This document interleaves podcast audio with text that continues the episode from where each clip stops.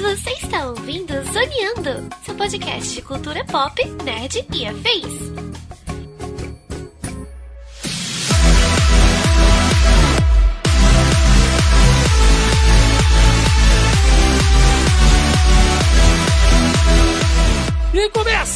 Mais um Zoneando Podcast, o seu podcast sobre cultura pop nerd e afins, meus amigos. E aqui, host neste programa, aquele que ainda acha que um live action de Cavaleiros do Zodíaco é uma péssima ideia, estou eu, Thiago Almeida. E juntamente comigo ela, que nesse final de semana foi a Marvete mais feliz do planeta Terra, Melissa Andrade. Olha, só tenho a dizer que se você não chorou, você assistiu os anúncios errados. Pois é, meus amigos, estamos aqui reunidos esta semana para o nosso já tradicional resumão da San Diego Comic Con, desta vez edição 2022 desse evento que traz aí muitos anúncios, revelações, né, lançamentos, trailers, enfim nosso já tradicional aqui programa do resumão da San Diego. É sobre isso que vamos falar no programa de hoje. Portanto, sem mais delongas e vamos ao cast.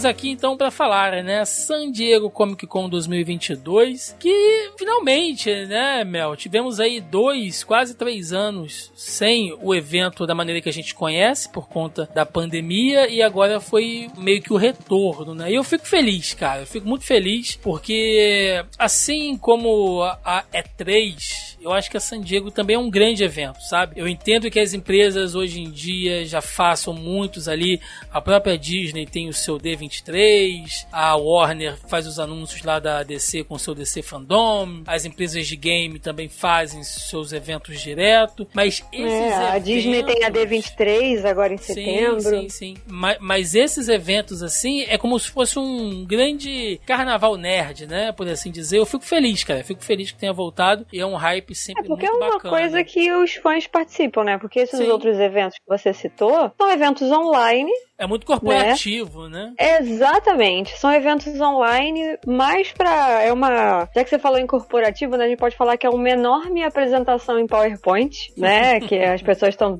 mostrando ali o, o serviço, ou a que veio e tal. E o a San Diego é a chance de que você tem dos meros mortais fazerem parte de um evento corporativo, entendeu? É como se a, a pessoa que entrega o, na, na repartição ali, né, quem fica responsável pelo, pela correspondência ou o cafezinho, você consegue participar das, das reuniões graúdas, né? Sim. E saber de tudo que tá rolando aí no- nos bastidores da, da empresa. Sim. Então é isso, gente. Vamos lá, né? Todo ano a gente faz o nosso resumão aqui. Hoje estamos eu e Melissa Andrade. A gente separou aqui.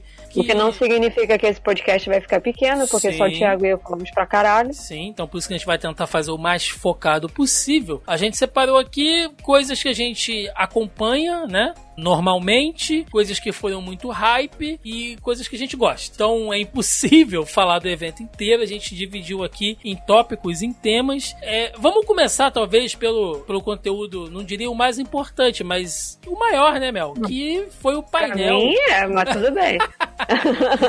que foi o painel da, do Marvel Studios na San Diego Comic Con. A Marvel cumpriu, Mel, com o lançamento de Miss Marvel e Thor Amor e Trovão, basicamente tudo que foi prometido lá em 2019, também na San Diego, naquele calendáriozão da fase 4, né? Esse ano ainda teremos Pantera Negra, no, no caso Wakanda Forever e a série da, da She-Hulk, mas independente disso, a fase 4 já foi fechada, já foi definida, e a Marvel não só apresentou todo o cronograma da fase 5, ainda com datas a se acertar, mas enfim, como ela também já disse como começa e como termina a fase 6. Misericórdia, gente, é muita coisa isso aqui. O que eu acho curioso, enquanto eu tava assistindo, porque quando tava rolando o painel, eu tava em live, eu tava fazendo, finalizando um jogo. E aí o Diogo, né, Diogo Lopes aí, que participa várias vezes aqui do podcast, manda mensagem e tal, o Diogo é moderador lá do canal, e aí ele virou e falou assim, ah, estão anunciando os negócios da Marvel. Eu falei, porra, Diogo. E aí ele me mandou um link, então tipo, eu parei a live pra pegar o celular pra olhar. Eu falei, não, calma, depois eu vejo isso com calma, não vou olhar isso agora, senão vou ficar maluca. E aí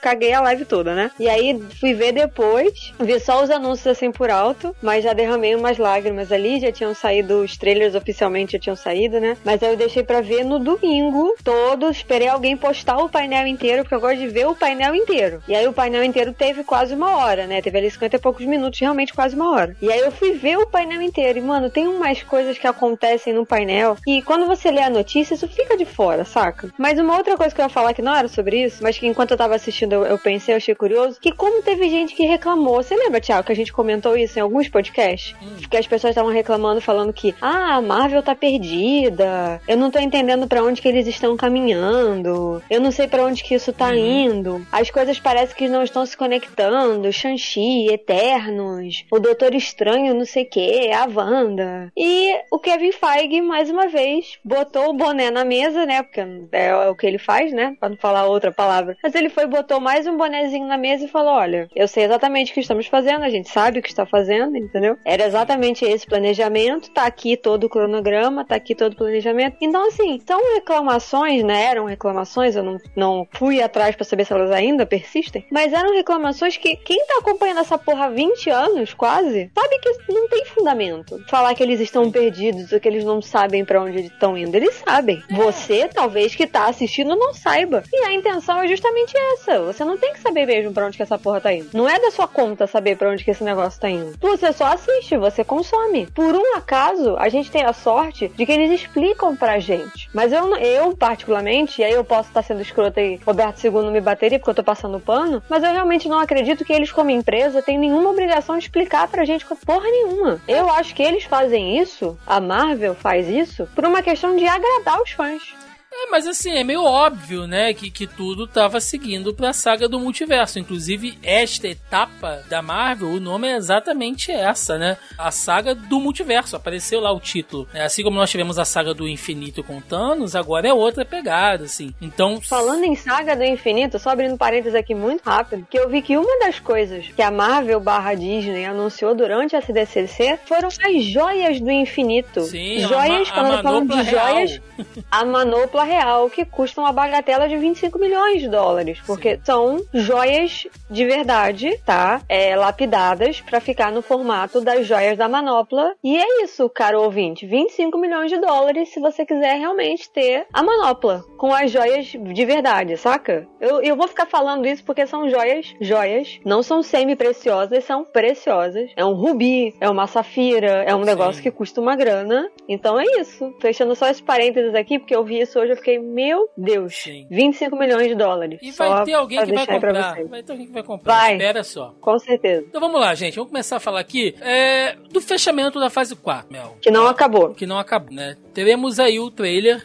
tivemos aí o trailer da série da She-Hulk, né, da Mulher Hulk, que tivemos um teaser anteriormente, que foi toda aquela polêmica sobre o CGI, tá, tá, tá, mas sobre o conteúdo em si. Eu particularmente gostei muito dessa pegada de comédia, porque a personagem, principalmente para quem acompanha ela nos quadrinhos, sabe que tem isso ali na fase que ela era escrita pro, pro John Byrne, da quebra de quarta parede e dessa coisa dela ser uma mulher bem empoderada, que ela é que dava em cima dos caras mesmo, sabe? Ela toda é, ativaça, assim, tudo elétrica. Então eu gostei muito. E ao mesmo tempo, trabalha com duas questões importantes, que é trazer o Demolidor de volta pro MCU, oh. apesar da gente já ter visto ele como Matt Murdock no filme do Homem-Aranha, mas é oficialmente agora Demolidor no MCU, ponto. E também essa coisa de que a criação de uma agência de advocacia focada em defender os meta-humanos, porque existem meta-humanos aparecendo em demasia no MCU agora. E isso já faz um link diretamente com o que a gente viu na série da Miss Marvel e talvez o que a gente vai ver no próximo filme do Capitão América. Então, além de ser uma série com pegada de comédia, para quem tá achando que vai ser só isso, vai ser uma série engraçadinha, não. Ela vai pautar muito do que a gente vai ver no MCU daqui pra frente. Não, é, eu tava vendo que é, a She-Hulk, dentre a gama de, de heróis, como ela habita ali o mesmo, o mesmo universo que o Matthew, né? O Murdock. E o Demolidor é,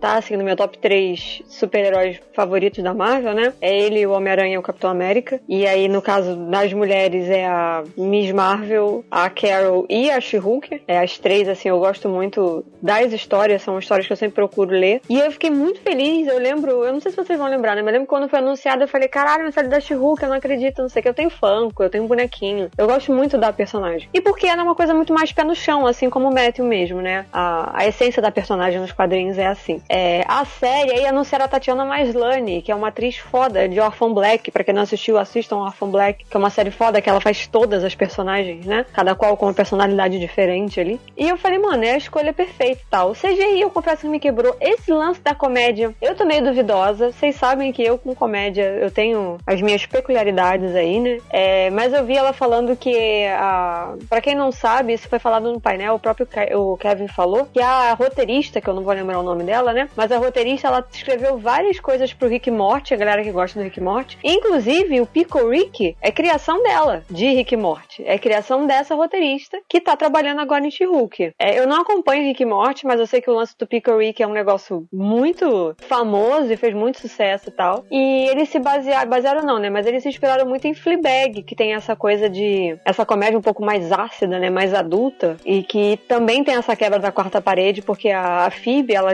a personagem, né? A atriz que faz a personagem Fleabag, ela constantemente olha pra câmera quando ela fala alguma coisa e tal. É, e vão ter outras aparições. E mais uma vez, eu sempre falo isso. Quando eles conseguem trazer a galera de volta, o Tim Roth ter topado voltar, eu sempre bato palmas pra essas paradas, saca? Eu sempre acho genial. O William Hurt, provavelmente, se não tivesse falecido, talvez ele voltasse também, né? Sim. Pra fazer uma, pra fazer uma participação aí, porque ele também gostava muito de ter, de ter participado, né? Ele gostou de ter participado do universo. Então acredito que se ele estivesse vivo, ele também voltaria e tal. Todo mundo apostou É, que ele mas- seria o Hulk vermelho, né? Então tem isso. É, teve essa também, né? Então talvez tivesse essa intenção, mas infelizmente o ator faleceu. Então talvez isso foi é, abortado de vez. Mas o fato do Tim Roth ter voltado e essas coisas todas. E aquela cena ali no final, quando aparece as mãozinhas segurando aqueles cacetinhos. Eu falei, mano, eu já tô com o olho cheio d'água de novo. Eu falei, não acredita! Eu já tava chorando, eu tô com o olho cheio d'água de novo. Eu falei, mano, ele vai voltar. Mãozinhas segurando cacetinhos. Dos, Tá ca-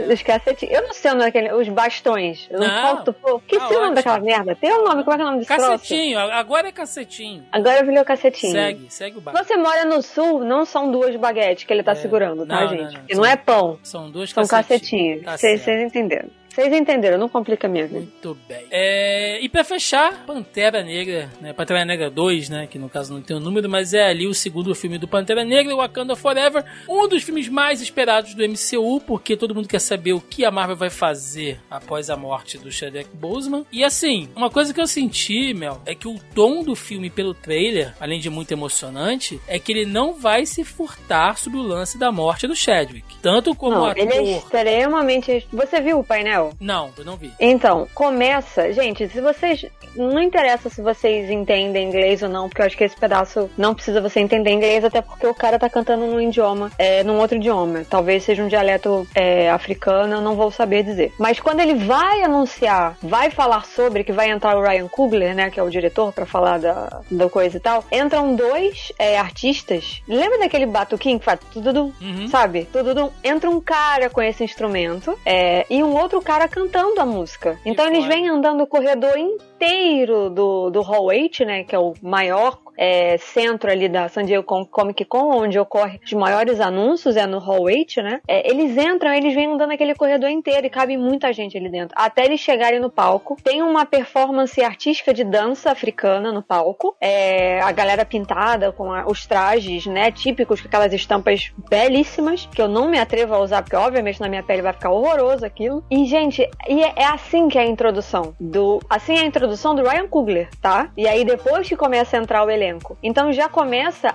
daí o, o, nível de respeito que eles têm com a obra, o nível de respeito que eles têm com a história. E o Ryan Coogler conta é, durante o painel, né, depois que ele apresenta, ele apresenta todos os artistas e tal. E o cara com aquele tamborzinho do tudo, tudo, e aí eu já tô chorando com vontade de chorar de novo, porque eu já tava chorando quando eu tava assistindo essa porra, falei, não acredito nisso. É, é muito bonito, todo mundo em silêncio, sabe? Você, um monte de gente em silêncio, só absorvendo a música do cara e aquele ali daquele instrumento que eu não sei o nome, né, aquele tamborzinho pequenininho e tal. E aí o Ryan Coogler entra, não sei o quê, e aí ele fala, é, ele se emociona bastante, mesmo antes dele começar a falar, que ele fala que a menina que tá apresentando, né, mediadora, fala que mais do que tudo, é, Pantera Negra é um fenômeno cultural, né, que foi um fenômeno cultural, continua sendo um fenômeno cultural. E aí o Ryan Coogler se emociona e ele fala que quando eles estavam ali há seis anos atrás para apresentar, é, falar sobre Pantera Negra, que o, o, o Chadwick estava sentado do lado esquerdo dele, né? É, e aí ele fala que quando tava passando o trailer, que ninguém tinha visto ainda o trailer. Nenhum deles que tava ali tinha feito o trailer do. tinha visto o trailer do filme. E aí ele vai, ele vira e fala assim: se vocês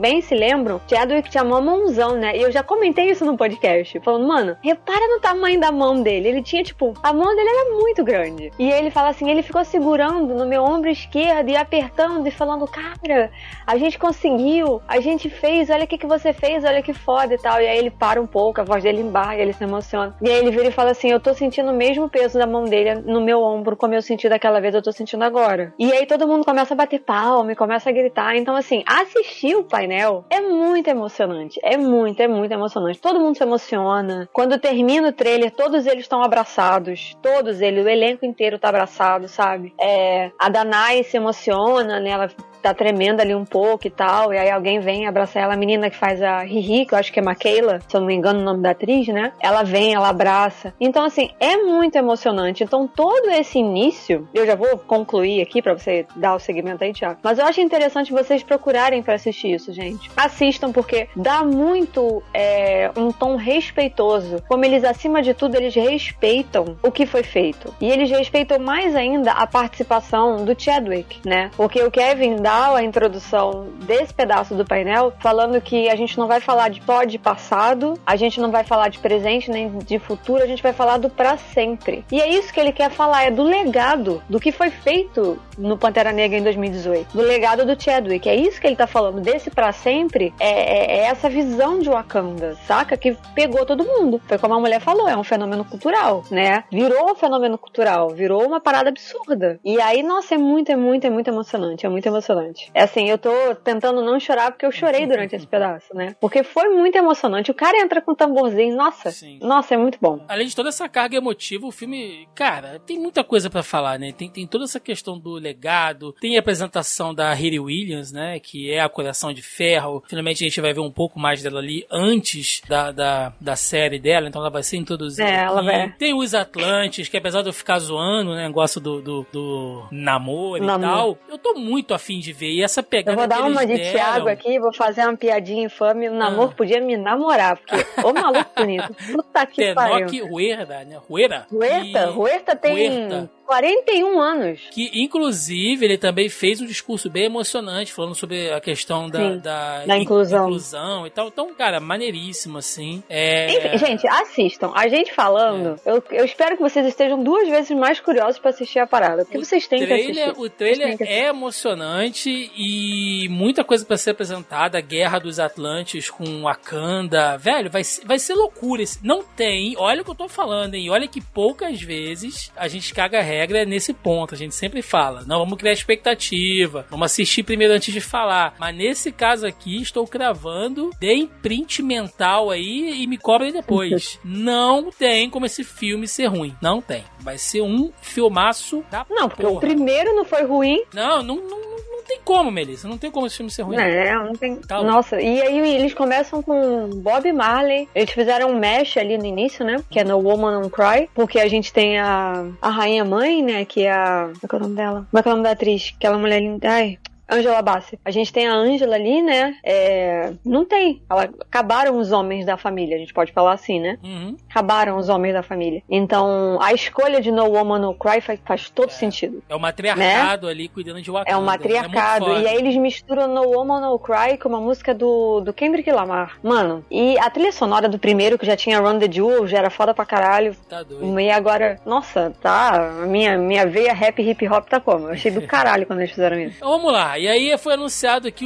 o, o calendário, né, o organograma, melhor dizendo, da fase 5, começando com Homem-Formiga Quantum Mania, que já sai agora em fevereiro de 2023. Dia é, 17, se não me engano. Exatamente. Que além de mostrar ali um pouco mais do Homem-Formiga, que ele virou uma celebridade, né? Após os acontecimentos de Ultimato, ele tem o podcast dele, tá escrevendo livro, né? Tá, tá indo em eventos, porque ele é um dos poucos grandes heróis que ficaram ali dando é, a cara, né? Que, que, que, que uhum. ou, ou, que sobreviveu, ou que tá na Terra disposto a falar e aparecer, diferente do, do Gavião Arqueiro, por exemplo. Ele acabou virando uma celebridade mesmo, e ao mesmo tempo trazendo a questão do Kang, né? Já que o Kang vai ser o grande vilão dessa saga do multiverso, o personagem vai aparecer aqui bastante, é o vilão do filme. E, bom, se você assistiu Loki, segunda temporada de Loki, e ouviu aqui todas as nossas conjecturas que a gente falou lá no podcast sobre Loki, eu acho que Quantum Mania vai cumprir as nossas expectativas, que é já começar a plantar a sementinha do Kang como grande vilão aqui, e o que é, será... ele vai ser uma variante, né? É, o, o que será a guerra multiversal. É, eles falam isso Kang. no painel, Sim. que eles falam que o Kang é um variante, o Jonathan Majors, né, ele entra e tal. É Exato. É outro que é outro gostoso.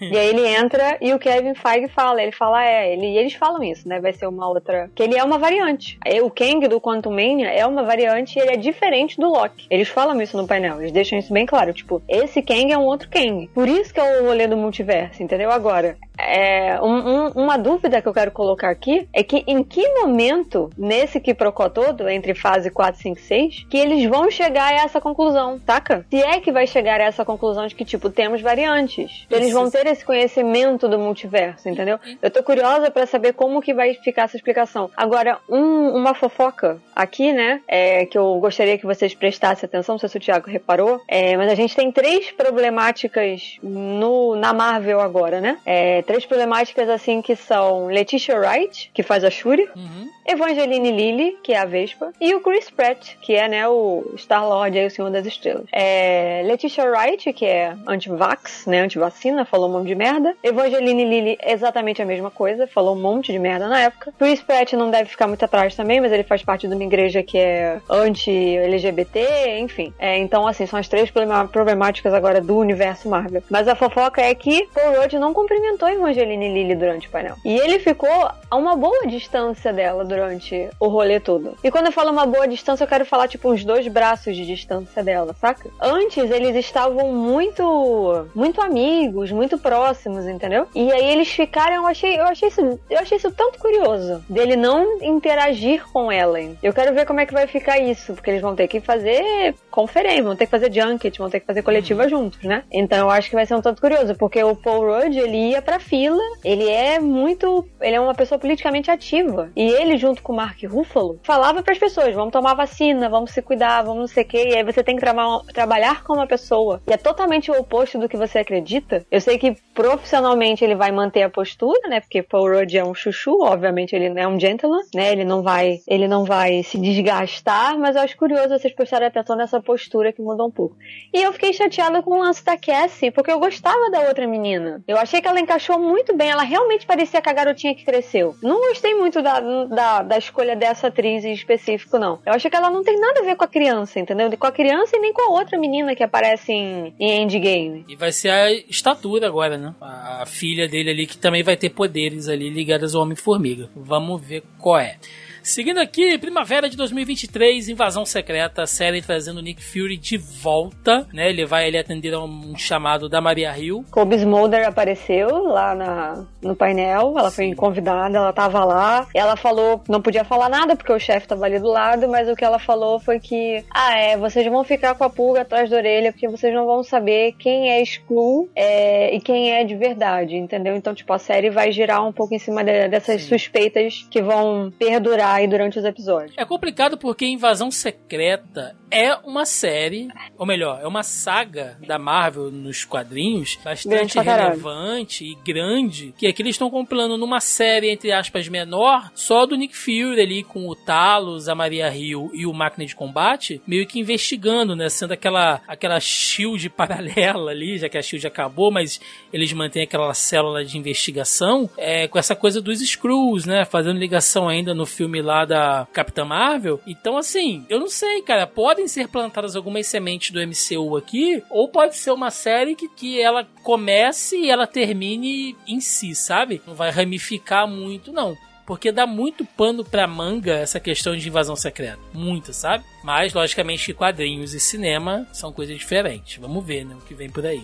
5 de maio, meu, 2023, Guardiões da Galáxia, volume 3, encerrando a equipe como a gente conhece, sob a direção do James Gunn, que vai ter como vilão ali o Alto Evolucionário, provavelmente mostrando a origem do Rocket Raccoon, como ele foi criado. E. Tava no painel também, o cara invadiu lá no meio Vestido, da apresentação. Né? Maneiro. Vestido, falou que é, a ideia dele. Eu achei interessante isso que apresenta o personagem, né? Não sei o nome do, do ator, mas ele falando que gostaria de levar todos os réis humanos para se submeter às modificações genéticas deles serem transformadas em pessoas melhores, em evoluções aprimoradas e tal. Sim. E, e todo mundo se emocionou também, porque foi despedida, todos eles é. choraram, ficaram com voz embargada. Inclusive o filme ele vai ter essa pegada, né? Vai ser aquela comédia dos Guardiões, que a gente já sabe como é que funciona, mas o James Gunn já disse que, velho, se prepara porque vocês vão se despedir de muita gente nesse filme aqui. Então, pelo menos um ou dois membros da, da equipe com certeza vão morrer nesse filme, né? É, mas o que ele falou no painel não foi exatamente isso, não. Ele falou assim: não necessariamente as pessoas vão morrer, mas é a última vez que vocês estão vendo essa galera. E também vai trazer de volta, ou melhor, de volta não, né? Vai introduzir aí Adam Warlock no rolê do MCU. Verão de 2023, série da Echo, que assim, beleza, né? A maioria da galera tá pensando, por que, gente? Série aleatória. Não, nem pergunta. A minha pergunta nunca é por quê. É tipo, pra quê? É, então, pra quê? Pra quê? Porque é uma série que vai se fundamentar no cenário urbano da Marvel. O Kevin Feige já falou que eles vão tentar explorar cada vez mais esse cenário. Enquanto tá tendo esse rolê de multiverso, esse rolê místico, né? Envolvendo o Doutor Estranho com a Feiticeira Escarlate, abaixo disso tudo tem um rolê urbano. E a série da Echo é uma semente disso, porque vai mostrar a personagem, vai mostrar muito mais do Rei do Crime e teremos aqui também o Demolidor, que já vai ter feito sua participação lá na série da She-Hulk, aqui ele vai estar presente também. Então a gente vai ver um pouco mais do desenrolar ali. E eu, como um grande adorador, né, desse série urbano da, da Marvel, eu topo, cara. Vamos ver aí, o elenco é bom e acho que vale dar um crédito. É, Segunda temporada de Loki, também aí, sem data ainda, mas está marcada para fase 5. Só o que se sabe. Parece que começa a filmar, parece que filma em outubro. Tem algumas coisas é. que começam em outubro. Eles têm algumas agendas. É, Loki começa a ser gravado agora. Se eu muito não me engano, acho que o Blade também ele falou que começa a ser. As filmagens uhum. são em outubro, começam agora em outubro. Então, assim, tudo que vai sair para ano que vem, pelo, pelo menos para segundo semestre do ano que vem, né? Porque tem muita coisa começa que já foi feita.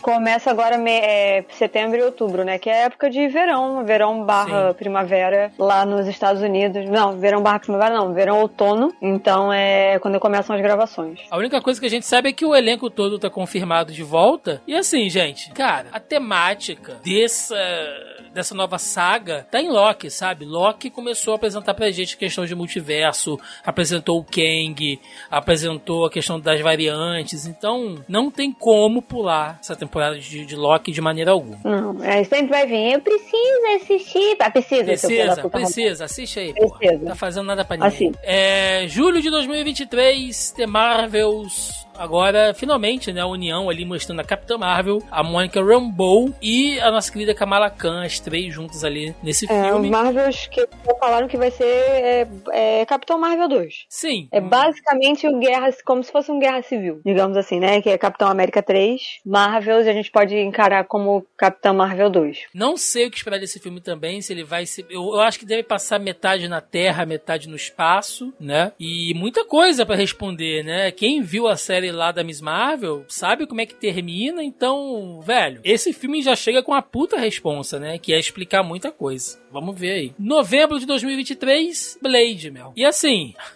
Mahershala. Marrechala, puta atorzão, sabe? O Blade acho que é um personagem que todo mundo gosta. Vai explorar a questão é, desse cenário místico da Marvel com vampiros e tal. Tem a- a- a cena pós-crédito de Eternos, fazendo a ligação Uhum. direta lá com o Cavaleiro Negro. Então talvez ele tenha uma participação em Blade. Não sei o que esperar, mas o hype tá forte também. Estão segurando bastante informação sobre, sobre o Blade. Eu acho que eles. A Marvel tem essa, né? Eles conseguem dar uma segurada nas coisas e tal. Eu particularmente prefiro. Eu prefiro não saber de nada, só chegar lá e falar, meu Deus. E é isso. Mas, como sempre, né? Vão sair 20 mil trailers aí e a, e a gente que lute pra não tomar spoiler na, na, na cara na época. Sim. E ainda em 2023, a série da Coração de Ferro, né? Que, gente, tudo vai depender de Wakanda Forever. A personagem vai aparecer Sim. lá, a origem dela vai ser lá. E aí, de acordo com o que acontecer aqui, né, em Wakanda Forever, é que a gente vai saber o que vai ser da série da Coração de Ferro, se ela vai misturar tec- tecnologia Stark com Wakanda. Vamos ver o que vai aparecer. Não, já vazou o Funko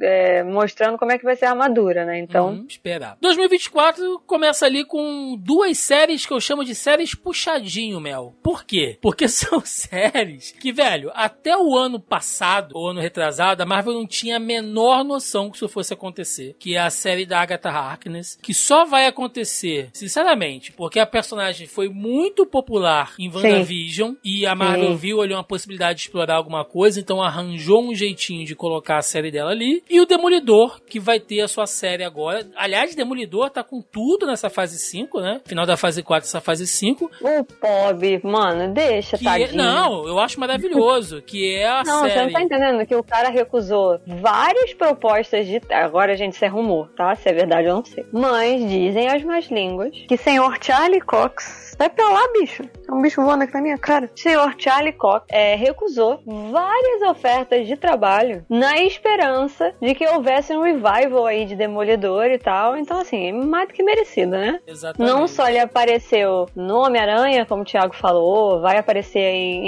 em She-Hulk, talvez ter as caras em outro lugar, e assim como o Wilson Fisk também, o Vincent D'Onofrio é outro que vira e mexe, quem segue ele no Twitter, né, eu tenho, eu sigo a conta dele oficial no Twitter, ele tá sempre postando que ele quer voltar, que ele quer fazer o Wilson Fisk de novo. Então, cara, eu tô putinha do Demolidor, Charlie Cox, então, tô muito feliz. Quando ele anunciou 18, 18, ele falou 18, vai ser a maior série da Disney. Vai, 18 18 episódios. 18 episódios. Aí apareceu, cara, o, a, a audiência lá, né, do painel, nossa, a galera veio abaixo, mano. Todo mundo, é, a gritaria do caralho, não sei o quê. E ele, ele falou assim, não, e Charlie Cox vai voltar, não sei o quê. Eu falei, mano, e aí eu...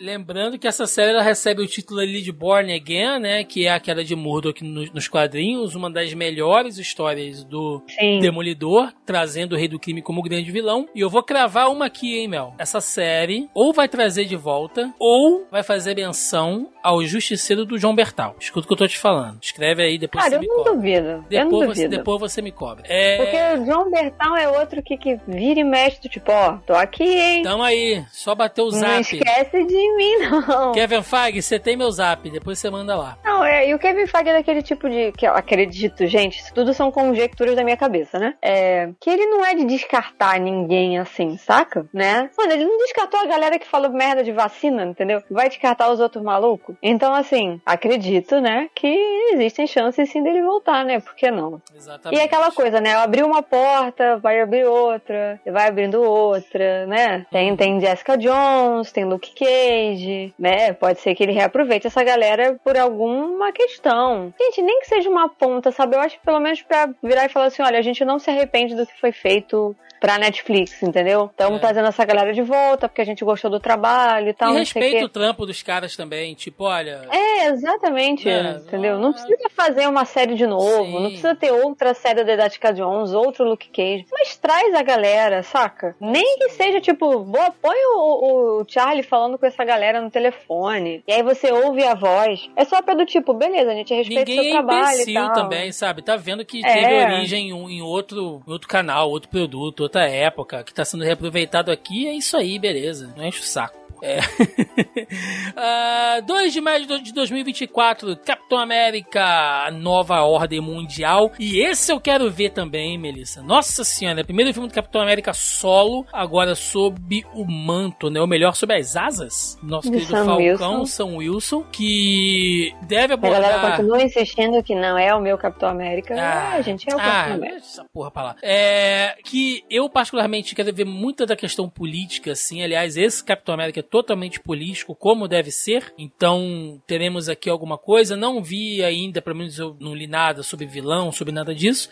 Mas não, se, eu não quero saber de porra é, nenhuma. mas vai contextualizar a questão política do MCU ainda, né? Essa coisa do blip ainda das, das consequências, dessa coisa de ter agências caçando meta-humanos. Então. A gente tem o multiverso agora, então a gente pode ter algumas É. variantes aí. Porque eu. O que, eu, o que ficou na minha cabeça, tipo, de nova ordem mundial, levando em consideração que a gente está falando de uma saga de multiverso, né? Porque foi dito e tal, que era esse rolê todo de multiverso. Eu acho que essa nova ordem mundial vai ser alguma frente de variantes, entendeu? Que estão vindo de outros universos, é, que conseguiram, né, escapar de outros universos e tal, e se aboletaram nesse daqui, estão tentando tomar conta do rolê todo. Então isso foi mais ou menos assim, que é o meu palpite pra esse momento agora, até porque a gente já sabe que a gente vai ter dois Kangs diferentes, né? A gente tem o Kang ali de Loki, é, e a gente vai ter o Kang que vai aparecer em Quantum Mania. Então eu acredito que essa nova ordem mundial, até porque também foi falado dos Thunderbolt, vai ser, vai ser isso, entendeu? Vão ser outras variantes que vão virar um. tentar virar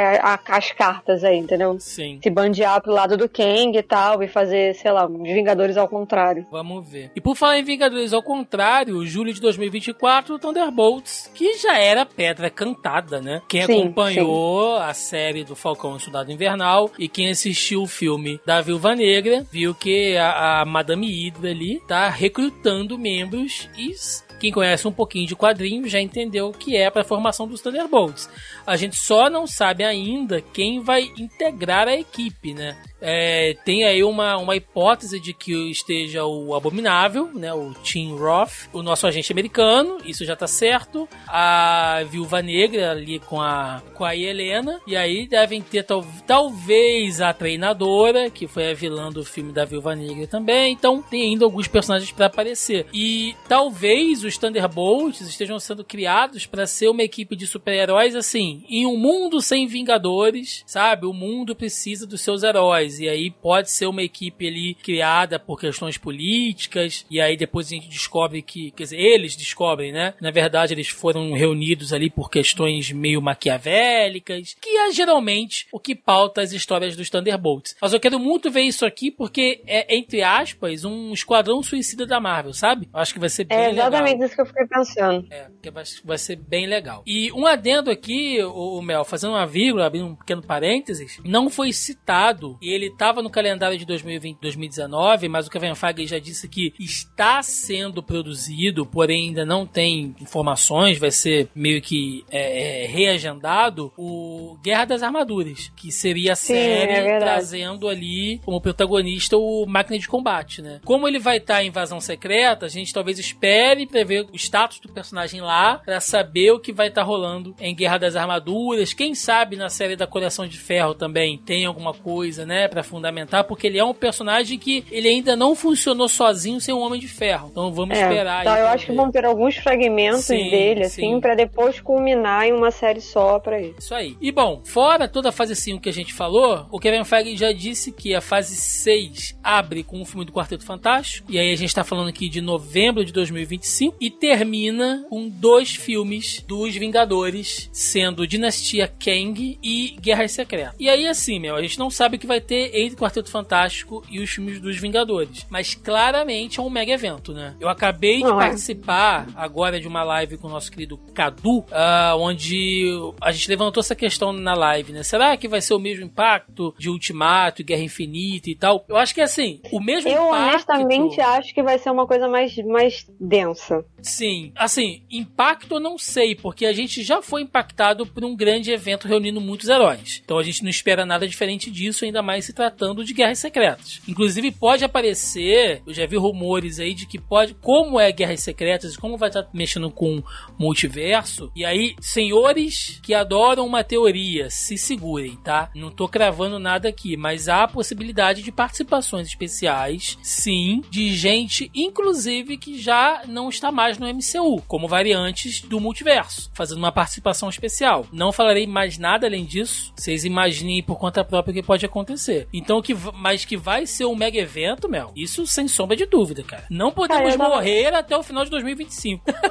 Não, pelo amor de Deus. Estarei com 40 anos em 2025. É... Então, é uma coisa que eu tava pensando, e assim, eu, eu preciso ainda ver, né? Porque eu sei que. Eu sempre faço confusão. Tem Secret Invasion e Secret Wars, não é isso? São Isso. duas coisas diferentes. Diferente. Né? Que é invasão secreta e guerras secretas. Hum. Tem um que é fechado, tem um que é uma saga, não é isso? Não, os dois são Os dois são duas sagas. É, são, são, são duas sagas. Você tem as revistas da linha principal da saga e tem o que a gente chama de tie né? Que, que é a saga se desenrolando São em os revistas. extras, sim. Isso, é. É, mas eu, se, eu, se, eu ler, se eu ler só a principal, é tipo Guerra Civil. Se eu pegar só a principal e eu não Entende. for ler Entende. X-Men, Capitão É. América, Homem-Aranha. Perde os tá. detalhes, Beleza. né? Mas você entende. Entende sim. Consegue entender. Ai, essas, essas sagas enormes da Marvel, elas me quebram. Não, é, muito Mas enfim, eles, e graças a Deus eles acabaram com isso, né? Hoje em dia pra frente, é, com essas sagas enormes aí. O que eu ia dizer é o seguinte: é, uma coisa que eu falei, eu não lembro exatamente que podcast que eu falei, mas eu tenho quase certeza que foi no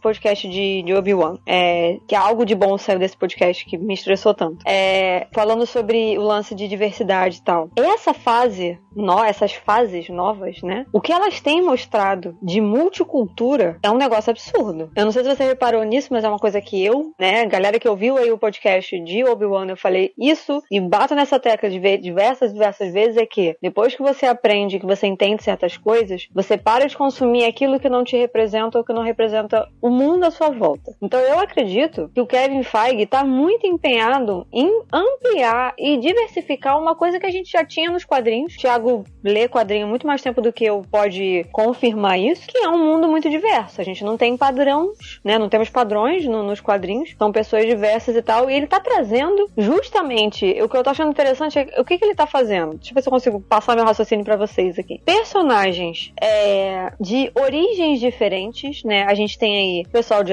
de Wakanda, né? Que é como se fosse é uma região, é um país fictício da África. Então nós temos uma nação de, de personagens negros. E aí a gente tem, é, como o Thiago falou lá no vídeo dele de React, né? A galera que é, tem uma ascendência asteca, né? Que eles estão trazendo os atores mexicanos é, pra, pra acrescentar nesse universo dos Atlantes, né? Do Namora e, e essa, esse branch, né? Esse braço aí de- dessa, desse povo que ainda não foram introduzidos cinematicamente, né? Pra gente. Então a gente tem mexicanos, nós temos os negros. A gente tem a galera do Shang-Chi, que é um ator é, sino-canadense, né? Na verdade, ele é mais chinês do que canadense, porque ele nasceu na China e depois eles foram pro, pra Toronto, no Canadá. Então ele tem, mais que ele tenha dupla cidadania, ele é chinês-chinês. É, ele não é nascido no Canadá, né? Pra ser sino-canadense e tal. Então, assim, a gente tem a Miss Marvel, que é paquistanesa. Então, se a gente for parar pra pensar no que, que ele tá fazendo, no que, que ele tá introduzindo, é muito, muito corajoso. Porque a gente tá num meio nichado de nerdolas que tem uma puta dificuldade de aceitar a diversidade. E a forma que ele tá fazendo isso é muito inteligente. Porque a gente tem alguns personagens base, né? Como o Doutor Estranho, a Wanda, o Sam, que ainda que ele seja um personagem é, negro, ele é um ator base, porque ele veio lá do início da fase 1, né? Lá dos primórdios da saga do infinito. Então a gente pode falar que ele é um, um personagem base, que a gente tem ele, a gente tem. Mas assim, os outros, os novos, eles são muito misturados. E todos eles são cabeça de alguma história. Todos eles vão liderar alguma coisa em algum momento. Então, quando eu fiquei vendo o painel e que eu fiquei matutando e olhando aquilo, né? É, eu falei, gente, olha para onde que ele tá indo com essa galera. Tô, tô me fazendo entender no meu raciocínio? Sim, sim, sim. É orgânico, né? A gente vê que é uma... Exatamente. É uma parada fluida, do tipo, ele foi fazendo as paradas e tal, mas é, é mas ele construiu, né? Então, quando eu falo ele, o Kevin Feige, eu tô falando a Marvel Studios como um todo, tá, gente? Eles conseguiram construir exatamente isso como o Thiago falou, era essa palavra que faltava. De uma maneira orgânica, de você olhar, assim, eu consegui identificar isso. É, a gente ainda vai gravar, eu espero, né, sobre Miss Marvel, então a gente vai vamos, falar mais um pouco sobre sim, isso. Eu sei que teve muita gente reclamando e tal, é, mas assim, uma coisa que eu já falei várias vezes, falamos aqui, eu continuo batendo nessa tecla de novo. Nós não somos o público-alvo para tudo. Então, assim, só tenho isso em mente. A série da Miss Marvel, que eu gostei bastante, é, eu entendo que eu não sou o público-alvo para ela. Apesar de ter consumido os quadrinhos, de ter os quadrinhos em versão física, né? Eu comprei quase todos que saíram pela Panini, eu comprei. É, então, assim, eu entendo que eu não sou o público-alvo. Mas eu fico muito feliz pelo que eu vi, pela obra. Exceto alguma coisa ou outra, que vocês vão ter que esperar o podcast para saber. Então, assim, eu tô muito feliz com essa parada, porque eu sou uma pessoa que eu luto e eu bato na tecla por isso. Mais diversidade, mais multicultural. E eu tô muito feliz para onde que a Marvel tá caminhando agora. Essa coisa de, do multi, de ser multicultural, de ser plural, né? De a gente ter pessoas de diferentes é, etnias, de diferentes raças, dentro de um universo fictício, obviamente, mas debatendo outras coisas que não seja exatamente relacionada à questão de racismo e xenofobia e afins. Que eu acho que eles vão bater nessa tecla também. Precisam, mas acho que não vai ser centrado nisso. Então eu tô muito feliz para onde está caminhando. Maravilha. E fechamos aqui, né, o nosso papo sobre o painel. Isso aqui já ficou um mini podcast só sobre o painel da Marvel, mas tinha muita coisa pra gente falar, não tinha jeito. E agora a gente vai correr. Vocês, por favor, coloquem um vezes dois aí pra ouvir. Vamos seguir aqui, porque teve também senhora Warner, né, com os filmes da DC, com um trailer de Adão Negro e Shazam. É... Shazam! Shazam! Eu vou começar a falar pelo Shazam aí, que, assim, Mel, eu assisti o trailer e tal. Eu, Thiago, particularmente, eu gosto dessa pegada mais, entre aspas, séria, mais fria do universo DC. Eu sei que muita gente não, não, não gosta, fala que tem que ser colorido e tal, mas isso aí é uma discussão velha, né? Isso vem desde 2012 com o filme do. Isso já foi, né? Na época Superman, que existia. Né, gente? Existia um DCU. Hoje em é, dia não existe mais um DCU, isso, então. Cara, mas tem gente que ainda bate, é, tem gente que ainda bate nisso e tal. Eu particularmente gosto, tá, gente? Eu gosto da maioria dos filmes da, da, da DC como eles estão aí. Entendo que não é igual aos quadrinhos e tal. Mas o Shazam, entre aspas, ele é literalmente o raio de luz, né? Ele, ele traz uma parada mais leve, um negócio mais. é, raio, é raio, estrela e luar. É.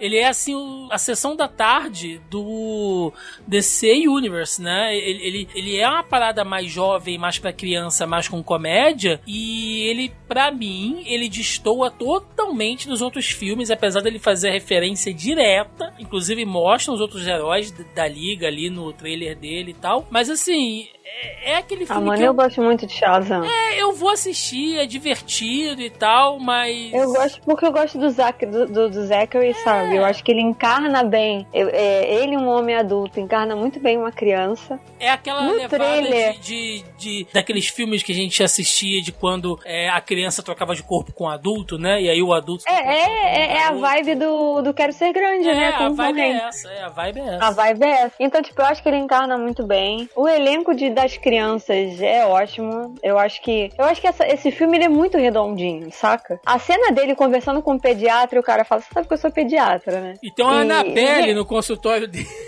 do pediatra.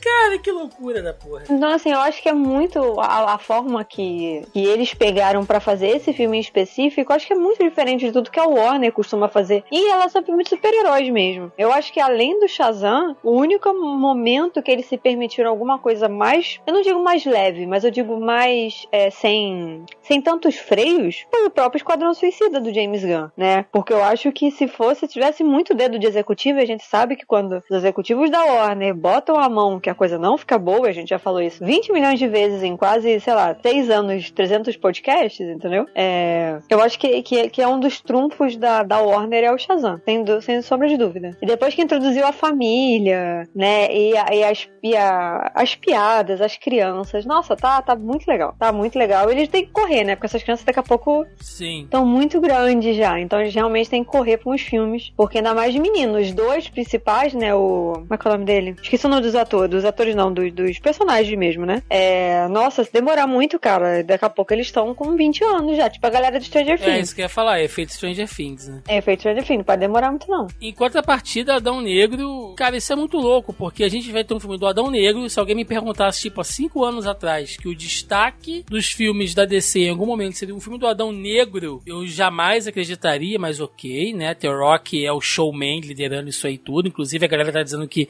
a DC só participou dessa Comic Con porque o The Rock bateu o pé e disse que queria aparecer e divulgar o filme, e beleza, ele tá vendendo o peixe vaiado. dele, tá certo, mas tá certo em querer fazer mesmo. Eu tô empolgado pra ver o filme, né, porque The Rock é The Rock, eu curto o ator, vai ter a Sociedade da Justiça sendo mostrada ali e tal, mas esse sim é um filme com a cara da DC nos cinemas agora, né, violento, pesado, então tô afinzaço de ver, assim. Eu vi o trailer, eu não vi o painel do, da, da Warner, eu não vi nenhum outro painel, na real. Eu sempre gosto de assistir vários, mas eu vi só o da Marvel mesmo, por questões de Marvel. É... Mas eu achei muito interessante o filme. A minha única preocupação é o próprio The Rock, que ele não sabe ser outra coisa que não seja o The Rock, né? É... Ele, a gente sabe que, por mais carismático que ele seja, ninguém tá discutindo isso, ninguém tá debatendo isso, mas ele é um ator com certas limitações. Então, eu tenho muita preocupação em como que ele vai interpretar um super-herói. Se ele vai conseguir, tipo, integrar, é... entregar realmente essa coisa, é, esse tipo de, ai ah, meu Deus, mas você tá querendo exigir atuação pra um papel de super-herói. Mano, eu vou querer exigir isso de todo mundo. Eu só espero que ele consiga entregar uma coisa diferente daquilo que ele tá acostumado a fazer, né? Porque ele é extremamente carismático. Até onde eu entendi, o Adão Negro não é. Ele é mais não, fechado. O Adão Negro né? é um é vilão, mais... né? E aí, aos poucos, ele, a, é... a, própria DC vem tentando transformar ele num anti-herói. Até pra que tenha uma comunicação com o cinema, né? Eles não vão trabalhar, eles não vão botar o The Rock pra fazer um protagonista vilão. No máximo, um anti-herói. Então, ok, vamos ver.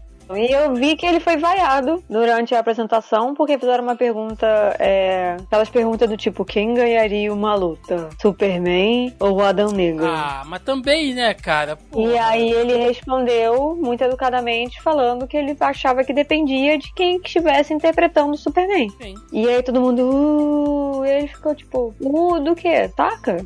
Ai, cara. Porque ele já deixou entendido que, tipo, o Henry Cavill não volta. E aí ele falou, ele falou, depende de quem estiver interpretando o Superman. Mas a galera encheu o saco, encheu o cu de teoria de que ah, o Henry Cavill ia vir na, na Comic Con. Vocês são otário também, né, gente? Ó, você me desculpe, mas quem acreditou nesse negócio que o Henry Cavill... Tudo bem que foi o Deadline que espalhou isso e os caras geralmente não dão essas barrigadas, mas às vezes acontece. É, mas era óbvio que isso não ia acontecer, gente. Um anúncio de um novo filme do Superman, assim, do nada... Gente, não vai vai acontecer. Esquece. Não. Esquece. Tem, tem filme pra sair ainda, resquício do Snyder Verso ainda, cara. Calma, calma. Não, aí depois que deu essa rolê toda com esse homem aí, que eu. Olha, eu não me engano com pessoa, não, hein? Eu tô há um tempão para que vai passar mano. Eu tô falando que eu não ia assistir nada de caralho nenhum de Snyder Cut, que eu não gostava desse cara. E eu não deu outra, ó. Ó as notícias aí. Thiago fez live, Thiago fez vídeo, vai lá ver. Né? Eu não me engano, gente. Eu não me engano. Quando o meu santo não bate. Hum... Bom, saindo do mundinho de super-heróis, Mel, você tem acompanhado o Walking Dead, não, né? Não, eu larguei na quarta temporada. Ah, então perdeu muita coisa. Por quê? Gente, finalmente a série vai chegar ao fim, dia 2 de outubro. É a última parte. Essa última temporada foi dividida em três partes. Agora é Por dois... uma casa no dia das eleições no, no Brasil, mas ok. Vai, tem zumbi pra todo lado, né? A... Né? a série vai chegar ao seu final e teremos ali o lançamento de duas novas séries. Uma delas é que já foi tá anunciada, Tales of the Walking Dead, que será uma série de antologias, ou seja, cada episódio vai contar histórias diferentes no mundo de Walking Dead, seja durante o apocalipse zumbi, seja depois, né, naquele mundo lá pós-apocalíptico, mas assim, pode trazer personagens que já apareceram no decorrer da série ou não. Entre entre elas tem um episódio trazendo o Terry Crews, que é um jogador de futebol americano, mostrando ele ali é, o que aconteceu com ele durante o Apocalipse Zumbi. Então é uma série que eu acho interessante porque você pode não ter acompanhado o Walking Dead e aí você vai ver uma série de antologias de Apocalipse Zumbi, sabe? Com atores. Eu vi que vai ter uma série da Michonne com, com o Rick isso, também. Isso, isso. E essa é a outra novidade, porque quando o Rick sai da série, né? Quando o ator sai, logo depois a Michonne sai também, é, havia sido dito que haveria um filme mostrando o que aconteceu com o Rick. E agora, hum. com o final da série de The Walking Dead, eles vão fazer uma série mostrando o que aconteceu com o Rick e a Michonne nesse meio tempo. É, eu tava até conversando com o meu irmão, a gente tava lembrando de umas entrevistas e tal, que assim, Walking Dead se estendeu muito, muito mais do que deveria. Do que deveria. Ele é uma uhum. das poucas séries, Mel, que vem herdadas ali do, do, do, começo dos anos 2010, e eram aquelas séries longuíssimas de 22, 24 episódios, dividido com, com median season, sabe? De cada episódio com, com 50 minutos, né? A própria CW fez isso durante muito tempo ali com as séries do Arrowverse,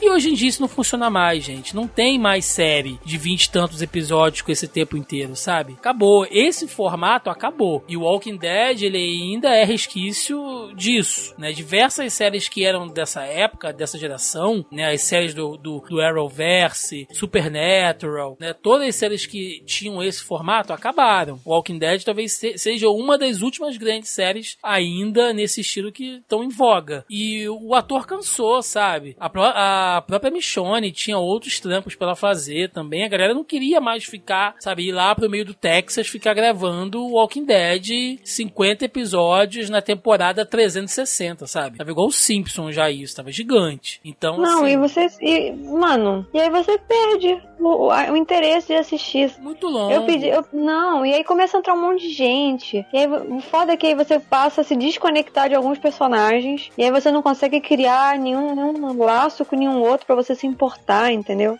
E aí eles começam a fazer umas merdas, tipo, mataram um moleque que não era pra ter matado. que claramente você vê que tá Porra. ali pra encher linguiça, pra temporada ficar naquele formato, sabe? Sim. Ah, aí você fica, mano... Chega. Eu acompanho... Eu só li, o quadrinho acabou, né? É, eu li, acho que os dois primeiros compêndios, na época que eu trabalhava na, na extinta Livraria Cultura, aqui no centro, eu li os dois primeiros compêndios. E aí eu li o final quando saiu. Hoje, é, tem um tempo, tem bastante tempo que já saiu, né? O último capítulo. E aí eu li o último capítulo, só. E e nem vê... lembro o que, que, acontece no último capítulo, mas gente, eu li. É, e não tem nem como acontecer isso na, na série. Mas enfim, pros fãs de Walking Dead, é isso que vai rolar aí, vai ter muito conteúdo. Pros fãs de Walking ainda. Dead, eu bato palma para vocês, vocês estarem até agora, né, acompanhando aí, porque pela madrugada. Tá conteúdo tá tem, não vai acabar, gente, mas a série regular em si já vai chegar no fim, graças a Deus. E por falar em série, Melissa Andrade, tivemos aí o lançamento do trailer da nova série derivada de Game of Thrones, a Casa do Dragão, The House of Dragon, mostrando ali parte da história da ascensão da Casa Targaryen em Westeros. E essa sim, eu tô num hype maluco, porque eu sou putinha de Game of Thrones, mesmo a última temporada da série tendo magoado a gente, mas enfim, né? A gente, nós Cara, eu não, não desgostei do, da, da última temporada. Tipo, acho que eu sou uma das poucas pessoas que falou, tá bom. Não eu... era o que eu esperava, não vou mentir, mas eu também não fiquei, caralho, que merda, não sei o que também não fui essa pessoa. Não, não digo eu que é uma merda, muito... mas eu achei muito zoado, sabe? Sei lá. Eu acho que eu sou muito mais do contexto da coisa, saca? Como eu aprendi com Lost, tipo, eu acompanhei Lost fielmente desde o início. Também não sou fã do, do, de como terminou Lost e tal. Mas eu acho que a experiência acaba me dizendo muito mais do que um episódio ou uma temporada, entendeu? Eu não acho que cagou o negócio todo que não, foi feito. Não, não, não. Longe disso. Mas é. aí eu tava assistindo, eu fui assistir, não tinha assistido nada, né? Da, do House of Dragon. Mano, eu confesso pra você que eu, que eu fiquei cansada. Só do negócio que eu assisti. Sério? Eu falei, hum, né, eu ah. acho que eu não, não vai, não vai me prender. Se você é fã de Game of Thrones, você que tá ouvindo isso aqui e leu os livros, enfim, talvez você não saiba, tem um livro chamado Fogo e Sangue que ele conta a história da casa Targaryen. E essa série vai pegar uma parte do livro que diz um pouco ali da, da do que eles chamam da dança dos dragões, né? É quando o rei morre e tem meio que uma treta para saber quem vai suceder, porque ele tem uma filha mais velha que é a Rhaenyra, só que ela é mulher e ela é casada com, com um cara de uma outra casa e o rei antes de morrer ele tem um ele, ele se casa também com uma outra mulher que, que também é de sangue nobre, ou seja, ele deixa meio que uma segunda linhagem ali de pseudo uh, pretendentes ao trono, e aí você já viu, né? É a guerra civil dentro da casa, lá dos Targaryen, e é muita pra luta ver quem de que vai dragão, sentar cara. a bunda no trono. E é uma época que os dragões estão muito presentes ali em Westeros ainda, né? Então, cara, vai ter muita batalha, muita guerra campal, muita coisa brutal, muita daquela tensão política, das jogadas nas sombras pra saber quem vai trair quem. Então, eu tô, tô muito na vibe, eu acho que vai ser muito especial essa série, pra quem ainda tiver um ânimo pra Game of Thrones. Ah, tivemos o lançamento do trailer de Sandman pela Netflix. Que a Mel não sei se se conhece, se já leu Sandman, enfim. Eu li um quadrinhozinho bonitinho, que não é Sandman, mas que era do Neil Gaiman, que era dos Perpétuos. Uhum. Então eu conheço um pouquinho da lore. Mas eu achei muito foda o trailer. Eu não tinha visto o trailer ainda, eu assisti. E eu achei, olha, do caralho, assim. É porque, mano, eu torço um pouco o nariz pro Neil Gaiman. Porque eu não consegui assistir Deuses Americanos. Não consegui, não consegui assistir aquele Good Omens. Então, assim, não é, não é um, um- um tipo de, de conteúdo que me pega. Saca? Então, não, não me. Que E aí, mas eu acho que esse eu vou achar. Acho, acho, ah, vários achos, né? Hum. Acredito que esse seja um pouco mais dentro do, do que eu esperava, do que eu imagino, assim, pra assistir. É, o que eu tava conversando na live lá do Cadu, né? É diferente de Deuses Americanos, Sandman tem o acompanhamento, tem a supervisão dele. Deuses Americanos não, foi totalmente dependente ali, a adaptação, uma livre adaptação pela equipe de produção da Amazon Prime Video. Agora aqui Uhum. não, a Netflix colocou o Gaiman ali exatamente pra fazer essa consultoria e acompanhar tudo, inclusive ele tem defendido vocalmente a série aí. É, eu li Sandman só o arco inicial, confesso, eu não li Sandman inteiro. Se o Joca tivesse aqui, ele poderia falar melhor sobre isso. Eu sei que pra quem leu, tá fazendo várias reclamações aí sobre questão de elenco, questão da aparência dos personagens. É, só o que eu posso dizer, gente, é que assim, a Netflix tá colocando muita grana nessa série e pelo que eu li, pela pegada do trailer, parece que a essência de Sandman tá ali, tá? Todas as Olha, o Voltor- e tal, parece que O tá Carlos ali. Voltor, que também é muito fã de Sandman, ele falou exatamente isso. Ele falou que ele viu, né, ele leu, ele tem os quadrinhos e tal, ele tem tudo. Ele falou que a pegada da, Sim. da série tá ali. Da série não, perdão, da série de quadrinhos, né? Sim. Que a pegada tá ali, que ele consegue enxergar bastante coisa do que tem. Tem algumas adaptações, obviamente, porque não tem coisa que não tem como, mas que a maioria, tipo, a base, a essência do quadrinho tá, tá ali. Você, quem leu, quem conhece, vai enxergar de, de na lata, assim. Perfeito. É, tivemos o lançamento, Mel, de um trailer da nova série de entrevista com o vampiro. Olha só, vejam só vocês. Clássica obra aí de Anne Rice. Anne Rice que no, ano, que no ano passado nos deixou. O que me deixa muito triste, muito emocionado, porque eu sempre comento que dois autores foram fundamentais para minha alfabetização né, e para o meu apreço à leitura. Que é o Maurício de Souza, porque eu fui alfa- alfabetizado com Turma da Mônica, cresci lendo Turma da Mônica, e os livros da Anne Rice, cara. Primeira vez que eu li é, Entrevista com o Vampiro, nunca mais saí, comprei todas as crônicas vampirescas, leio, releio, é, li numa época que eu não tinha maturidade para entender muito do que ela escreveu ali, mas isso, sabe, foi a minha leitura de, de pré-adolescência, adolescência, minha época de roqueirinho gótico, sabe? Porra, amava. Então respeito muito a obra. É, sei que o trailer já mostrou ali algumas adaptações em relação ao livro, mas o que, os- o, o que foi dito pelos produtores é que a Anne Rice acompanhou toda a produção. E ela era assim, muito. Não vou dizer chata, sabe? Mas ela gostava muito de acompanhar as coisas que levavam a marca dela. Não, mas a- assim, o chata nesse caso tem que ser mesmo, Tá ela tem que ser chata. O sim. negócio é dela, tá certa, Então. tem que ficar é, em cima mesmo. Eu sei que. Mas eu já falei aqui que vampiro, vampiros no geral, é um universo que não, não, né? Eu achei chatíssimo. Eu falei, mano, não vou assistir esse negócio, vou achar um saco. Eu, como sou putinha da Anne Rice, eu vou acompanhar, então podem esperar Vai, que... junto o povo, vai fazer podcast. Pode ver, pode não esperar que vai não sei podcast, se eu vou assistir, não, mas pode, pode ter certeza. Ter a chance de eu live. não assistir é grande. Aonde, para onde que vai sair isso? É da IMC, a mesma do Walking Dead. Não, mas aqui vai sair pra onde isso? Ah, aqui eu não sei, não sei. Deixa eu ver qual, qual. Tem algum lugar que vai passar. Não, peraí. É, Walking Dead tá sendo por onde aqui no Brasil hoje? Netflix, é da não é? Fox. Não, era da Fox. Tá na Star Plus agora. Ah, então deve ser por lá também, alguma parceria, imagino. Vamos ver. Oficializada pela AMC, mas aí vai passar onde no Brasil? Só pode ser pela Star Plus, porque não vai entrar na Disney, né? Ah, não, Disney não, com certeza. É, tivemos um teaser, Mel, de John Wick 4. Um teaser frenético ali, como sempre. E assim, John Wick sendo John Wick, né? Muita morte, matança, acrobacia, tira Eu gostei do bomba. comentário que botaram no negócio que eu assisti, né? Onde eu vi o. Ah, Onde eu vi o trailer virando e falou assim, gente, a gente não precisa de trailer, né? A gente já sabe o que vai vir, só nos deem uma data e uma hora e estaremos lá pra assistir. pois é, porque o John Wick...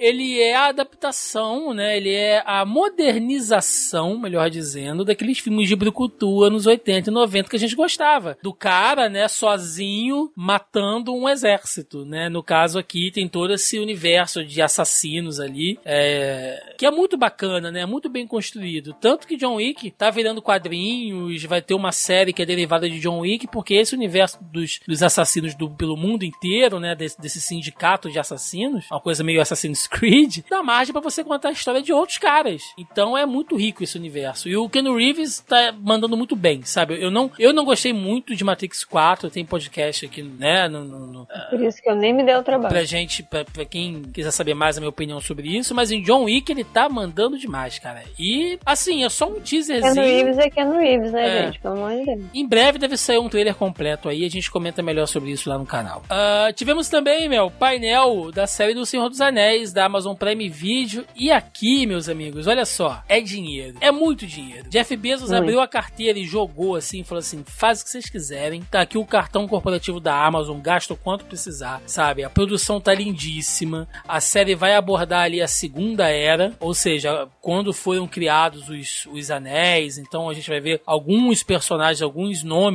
né, é, heróicos citados ali na, na, na mitologia de Tolkien vão estar presentes aqui. A gente vai ver os hobbits ainda antes deles se estabelecerem lá no condado, quando era meio que um povo nômade ali, meio selvagem, né? A gente vai ver a Galadriel novinha ainda, né? Parece que ela é uma das protagonistas ali, né? Vai ter o Sauron ainda é, no seu início. Cara, essa série, pra quem é fã de Senhor dos Anéis, pelo que eu tô acompanhando, e olha que eu não li os livros de contos, eu não li o Silmarillion, né? Pra galera que é mais xiita, assim, tá meio dividido, porque é uma fanbase chata também, a, a, a- de Tolkien. Mano, a gente não tem uma um sossego, né, mano? Porque é uma ninguém fanbase que seja que legal, além é todo ser- mundo chato. porque além de ser uma fanbase velha, meu, são os caras que assim, não, mas o Tolkien disse aqui na página 54 do Silmarillion, é parágrafo o máximo do tipo, o 5, Tolkien nunca faria isso. tipo, não, Qual foi o que eu porque ele disse... Ele está se revirando, não, ele está se revirando É, no túmulo. Eu li isso mano. esses dias. Ele está se revirando no túmulo. Eu tô, gente. E umas discussões... Nem tem mais, gente, tipo, nada pra revirar, Não, gente. porque Já o- foi. E aí entra, entra por umas linhas tipo assim, não, porque o Tolkien, como todo autor branco inglês dessa época era racista, então colocar os hobbits negros ali é uma afronta óbvia. Jesus. Gente, cara, pelo amor de Deus, gente, vamos ver o bagulho aí, mano. Vê a série aí, cara. Pô, rapaz, de encher o saco. Ah, não, porque isso, elfos negros não existe. Meu amor, que não existe são elfos. É, assiste Tá? o bagulho, mano. Larga de ser chato, cara. Porra, As sério. pessoas negras, elas existem. O que não existem são elfos. Não, e tipo assim, não é porque você tem uma, um- um- uma questão de inclusão, é que necessariamente seja pela questão identitária. Não, cara, às vezes é só o ator fazendo o papel ali e foda-se, cara. Porra, eu tô, eu tô cansado, Mel, eu tô cansado dessa parada, sabe? De, de, de tudo É por isso que eu não vejo mais nada. É porque você ainda continua chafurdando na lama. Mas não é, Esses rolês cara. aparecem pra mim assim, vez ou outra, entendeu? Tipo, mas muita vez ou outra mesmo eu falo, mano, não. Ah. Essa eu vi. Eu, eu tava rolando o Twitter pra variar o Twitter, né? E aí tava lá escrito do tipo, ah, ele tá se chafurdando. Não, como é que é? Ele está revirando no túmulo. Eu tô, Jesus, mano. É mesmo, a, a, a, primeira coisa que passou na minha cabeça falando, gente, não tem mais nada pra se revirar. Foi a primeira coisa que passou na minha cabeça, entendeu? Tanto que esse homem já morreu. A série parece que tá maneiríssima. Não existe nada.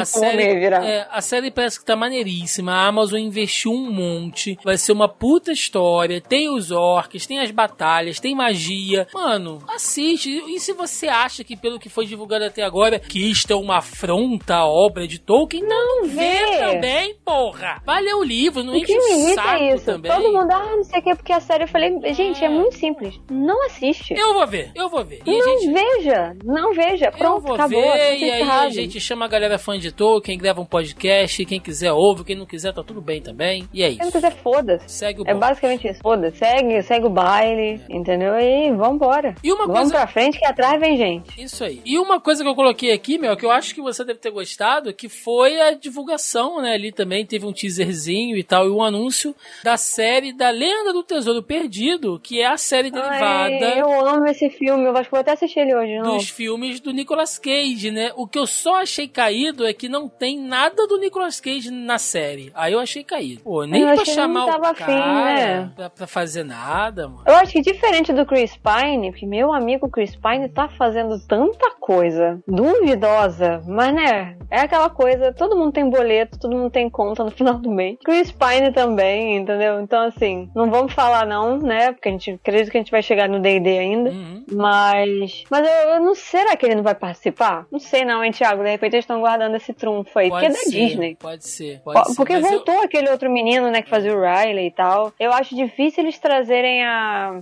qual é o nome da atriz? Eu fugi o nome dela agora. Ai, meu Deus, ela é alemã. Como é que é o nome dela? Eu esqueci o nome dela. Esqueci o nome dela. Esqueci... Acho difícil eles trazerem a atriz de volta. Ou até o próprio John Voight. Eu gostei que, que vai ter a... Não, o John Voight também é arroz de festa. Também. Se chamassem o John Voight, provável que ele também toparia voltar. Vai ter a Catherine Zeta-Jones, gente. Pelo amor de Deus. Maravilhosa. Eu nem sabia disso. Vai, vai. Eu só vi aquele teaserzinho com a menina. Eu falei, oh, ok. Vai ser bem da hora, assim.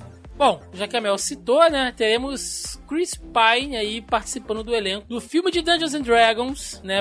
Lembrando que Dungeons and Dragons já houveram dois filmes baseados nele, para quem não sabe, tô falando. Dungeons and Dragons, nosso famigerado D&D, né? Jogo de RPG de mesa ali, de fantasia medieval com dragões, orcs, guerreiros, elfos, paladinos, então, né? Joguinho de tabuleiro, que assim, pelo que eu vi, Mel, vai ser numa pegada épica entre aspas, mas com comédia, né? O que Alguém me... falou para mim que eles vão usar o livro dos monstros. É, tem vários. Eu a, a, aparecem eu vários monstros no, no é, tá Exatamente. É, aparentemente a é. base é o livro dos monstros, tem, Tem os orcs, tem um monte de criatura atroz, tem até o cubo gelatinoso no trailer, gente. Quem conhece D&D sabe que tem até uma piada com isso, mas... Um blob?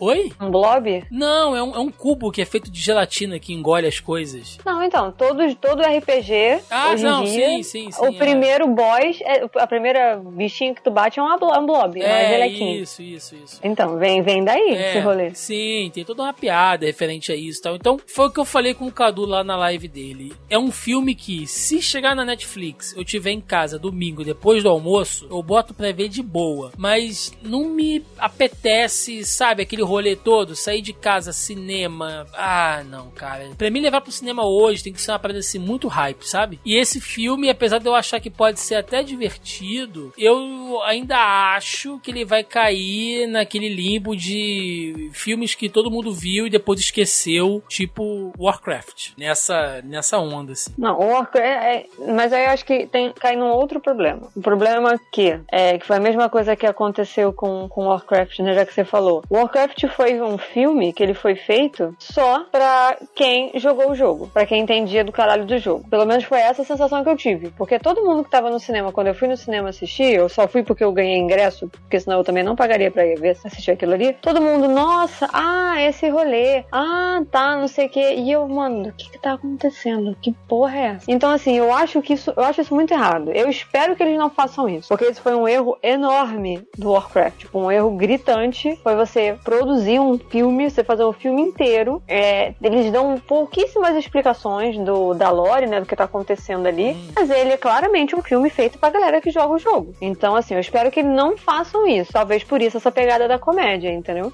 Pra dar uma quebrada aí e eles misturarem alguns elementos, porque pelo menos eu, no meu no auge do meu leigo todo, eu consegui identificar as classes. Do tipo, ah, um paladino, um mago, né? Provavelmente o Chris Pine tá com cara de ser um bardo, não sei, né? Um ladrão ali, enfim, vamos ver. Mas pelo menos as classes eu consegui identificar. Eu falei, tá, isso daí pelo menos eles botaram certo. Porque até eu, que não joga essa caralho, conheço muito pouco, tô conseguindo fazer uma identificação. E aí, pra gente fechar, meu, antes de ler aqui os comentários da galera lá do grupelho, eu não coloquei na pauta, mas eu vou te mandar aqui, ó, o link aí pelo, pelo nosso chat aqui. Tivemos um making off do live action de Cavaleiros do Zodíaco, que, cara, Melissa Andrade, a gente grava isso há muitos anos, você me conhece há muitos anos, você sabe que eu sempre falo que não, gente, tem que ver as coisas antes de criticar, né? A gente tem que assistir antes e tal. Mas essa ideia de você fazer uma, um filme live action de Cavaleiros do Zodíaco realista na pegada ocidental não tem a menor chance disso dar certo, cara. Não tem, não tem, não tem, não tem. Parece que o torneio vai ser um negócio de UFC. Porra, bicho,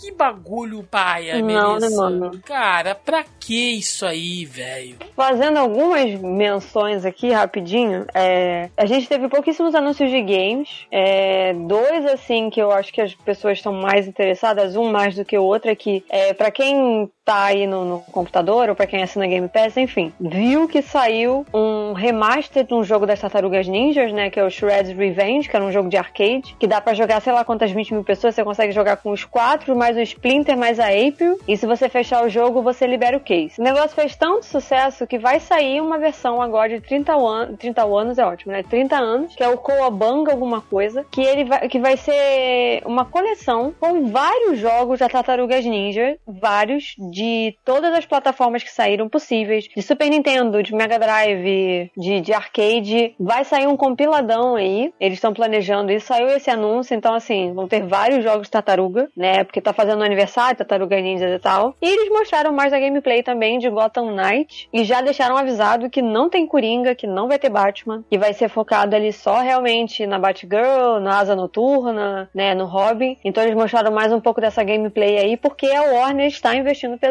né? A divisão de games da Warner tá investindo pesado nesse jogo, porque as chances de flop, meus amigos, é muito grande, né? Ele não vai vir barato, ele vai custar acho que 250 ou 350 reais. É, isso é a versão normal, tá? Porque tem a versão deluxe que eu não fui olhar o preço, então não me perguntem. É, mas vai ter uma versão deluxe. Então, assim, eles estão investindo pesado em, em, em lançamento, em mostrar gameplay, em mostrar um monte de coisa, porque a pré-venda não tá indo tão bem como era o esperado. Então, então, vamos ver, né? Eu tô naquelas de que se cair na Game Pass, eu tô jogando. Que agora que roda tudo no, no console, eu tô jogando. Mas não espero que eu pague, porque eu não vou pagar pra esse jogo, não. E, já que a gente falou de Marvel, vai ter série animada do Homem-Aranha, né? Freshman Year. Mais uma participação do Charlie Cox, que ele vai fazer uma voz também, né? Ele vai fazer o Demolidor. Então, vai ser uma série animada do, do, do Homem-Aranha, que vai ser da Marvel. E vai sair série da. Como é que é? Do da Demon Girl, como é que é? Devil Dinosaur. Moon Girl, né? Moon Girl e Devil Dinosaur vai sair série animada também, eu achei bem bonitinha no Coisa da Disney. Vai sair também uma uma série, quer dizer, já sabia disso, né? Mas temos ali a, a o anúncio, né, realmente da confirmação da série dos X-Men, X-Men 97. Exatamente, também tem essa, do X-Men 97. Saindo ali. Que a galera também tá reclamando, para variar. Puta que pariu, ninguém tá satisfeito com caralho nenhum. Bom, Mel, vamos lá, vamos ler aqui os comentários lá do nosso grupo do Zoneando Podcast, lembrando mais uma vez aqui, se você tá ouvindo o nosso programa programa e ainda não faz parte do nosso grupelho, sabe que nós temos um grupo no Facebook, né? O link tá na postagem aí logo abaixo ao player. Você pode entrar aí trocar uma ideia com a gente ou procura aí, joga na barra de busca do Facebook Zoneando Podcast que vocês nos encontram também, onde toda semana ou quase sempre eu jogo lá o link da pré-pauta com o tópico da semana pra galera deixar suas perguntinhas e comentários, né? E essa semana, como vamos falar da San Diego Comic Con 2022, a galera jogou aqui as suas questões, começando com com o nosso querido Everton Chagas. Os trailers de Adão Negro e Shazam me deixaram bem empolgados e na Marvel também estou bem animado com a She-Hulk. Sim, Everton, a gente falou bastante aqui, né, de, de Marvel principalmente, mas é aquilo, o, o, que eu achei legal, Mel, é que se você for olhar Adão Negro, Shazam e She-Hulk, são personagens que claramente cada obra é voltada para um público, quer dizer, todo o público pode assistir, mas a gente sente que cada um tem a sua pegada, né, um pouco mais sério, o, o outro um pouco mais de comédia,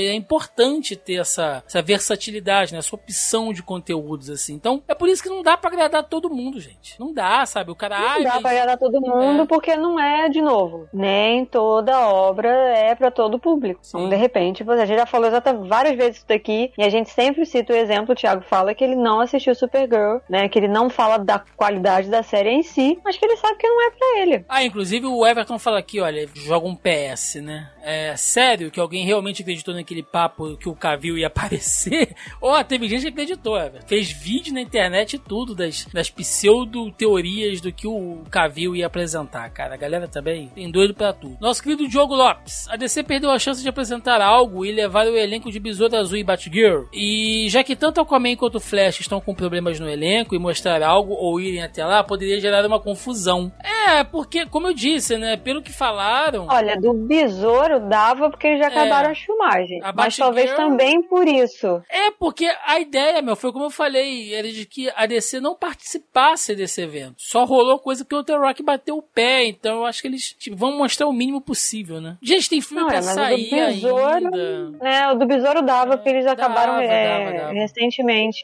de, de gravarem, né? Mas assim, eles iam chegar lá pra falar o quê, gente? Não ia ter porra nenhuma pra mostrar. Não. Eles iam ficar reclamando que eles não mostraram porra nenhuma, foram fazer o que lá, então... Se a DC não vai, a galera ia reclamar que a DC não foi. Se ela foi e mostrou pouca coisa, vai ter gente reclamando também. Então, não tem Ninguém jeito. nunca tá satisfeito nessa caralho. O Diogo ainda comenta aqui que a Marvel vai fazer o Wong e o Demolidor serem o agente Coulson, colocando em participações de filmes e séries. Eu acho que o Wong tá mais pra Nick Fury, Mel. Ele tá fazendo um papel meio de, né, de mentor ali. Ele fez isso com o Shang-Chi, vai aparecer lá na She-Hulk também. Aliás, afinal de contas, ele é o Mago Supremo, né? Então.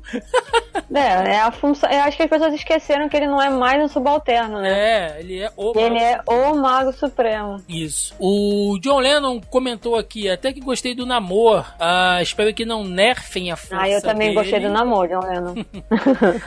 Cara, aquela sunga verde, hein? Aquele sungão verde ali, misericórdia.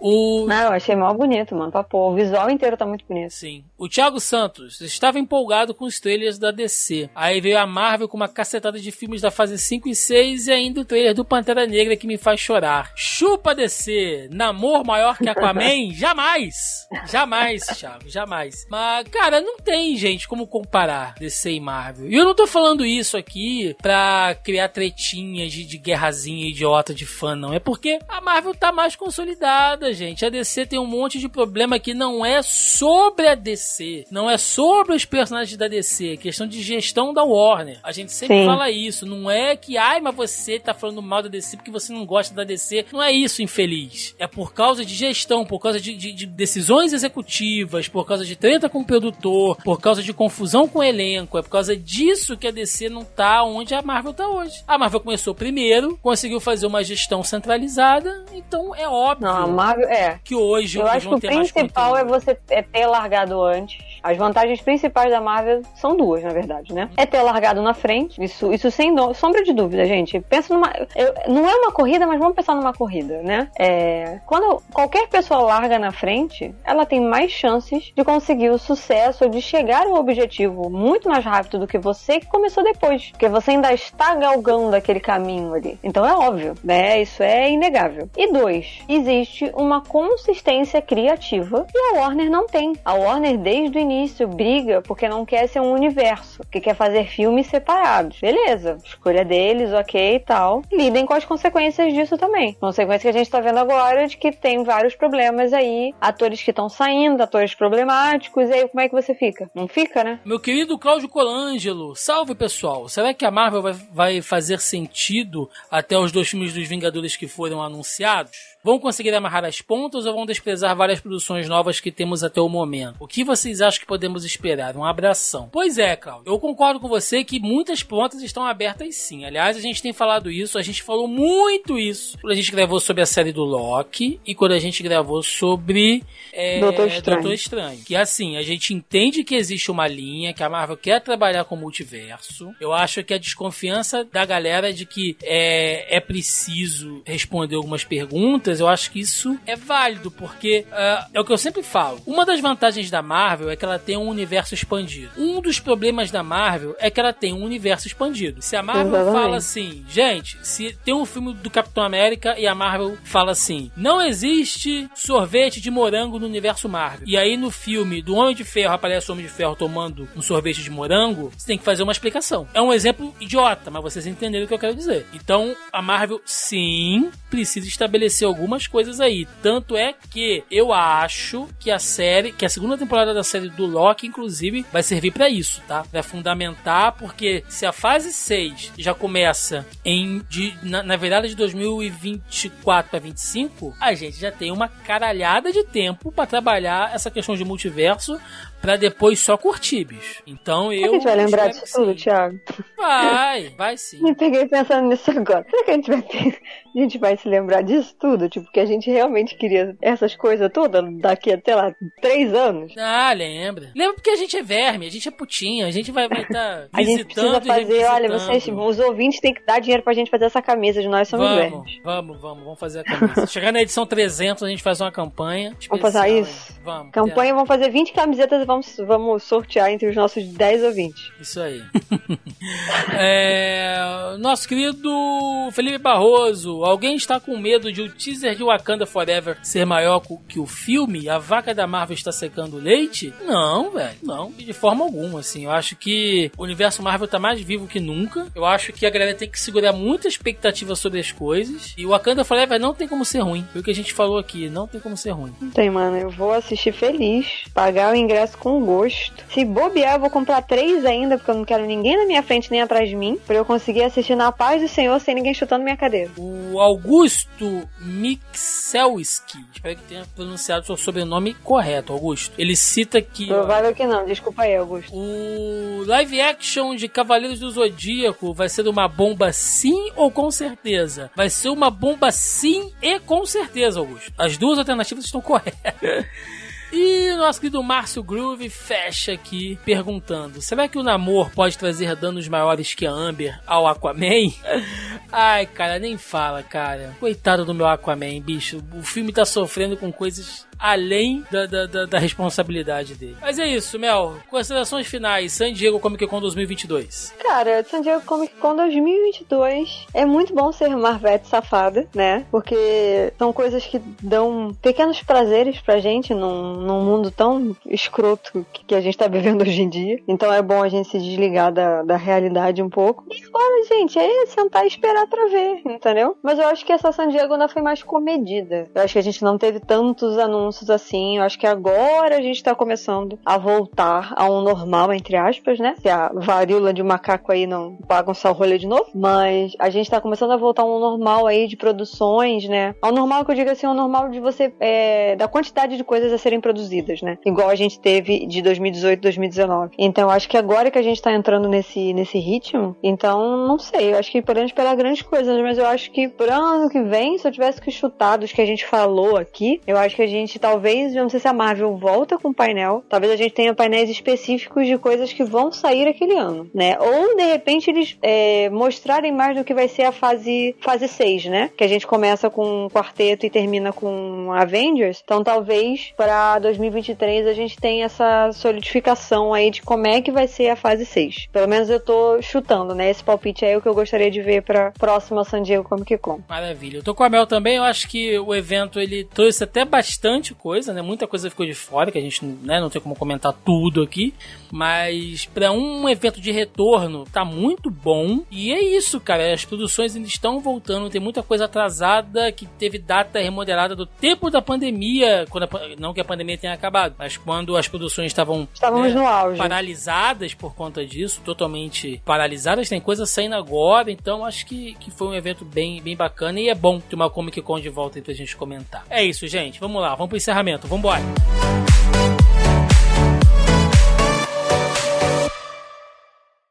Mm, I ain't tryna. I ain't tryna. I ain't tryna.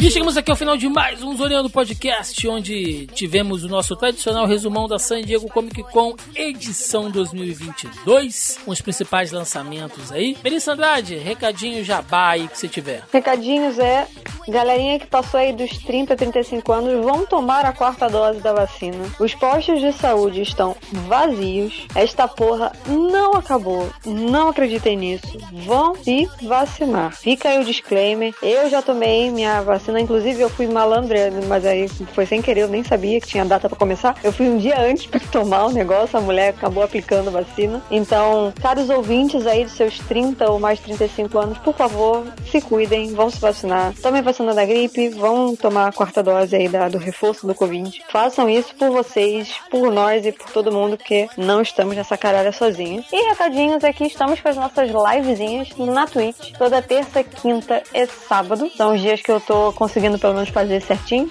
Então, terças e quintas lá na Twitch, na roxinha, a partir das 8 da noite. E aos sábados, a partir das 5 ou 6 da tarde. Eu faço pelo menos 4 a 5 horas de live. É, terças, quintas e sábados. Tô tentando encaixar mais um dia na semana aí, talvez quarta, não tenho certeza. Mas terças, quintas e sábados vocês me encontram lá na Twitch, no It's Melissa BZ. Vai lá, tô querendo bater a meta de 600 seguidores. Estamos em 561, preciso de 39. Então vão lá, sigam gameplay variada. Tô jogando Quantum Break, sou péssimo jogo de tiro, mas tamo aí, tamo na metade do jogo, morrendo e tentando e morrendo e tentando de novo. E é isso, gente. Vão lá, sigam e vou gostar de bater um papo com vocês. E mais uma vez, vão se vacinar. Muito bom, muito bom. Só fazendo aqui ó, um breaking news. Nesse momento são 11h30 da noite. A gente está terminando de gravar o podcast e vazou o trailer de Guardiões da Galáxia Volume 3, tá? Mas está numa qualidade horrorosa, então eu vou esperar. Eu vou esperar é, oficial. Espera, esperaremos, mas se você está ouvindo esse podcast e o trailer já saiu, vazou agora de noite.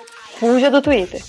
Bom, gente, é isso. Quero agradecer aqui mais uma vez todo mundo que ficou com a gente podcast, recadinhos de sempre. Lembrando mais uma vez, se você ainda não faz parte, nós temos o nosso grupeiro do Zoneando Podcast no Facebook. É só você entrar aí na postagem deste programa no zonae.com.br. Vai lá, logo abaixo ao player, tá o link do nosso grupelho. Ou então, se você preferir, vai lá no Facebook, na barra de busca, procura por Zoneando Podcast que vocês nos encontram também.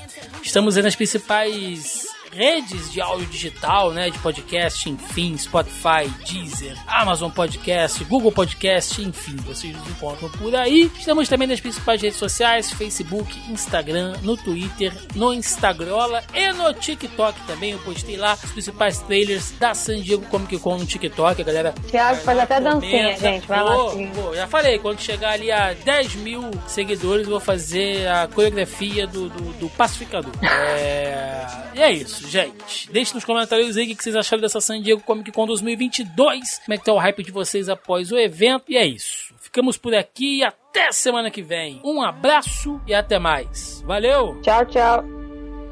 No woman, no cry.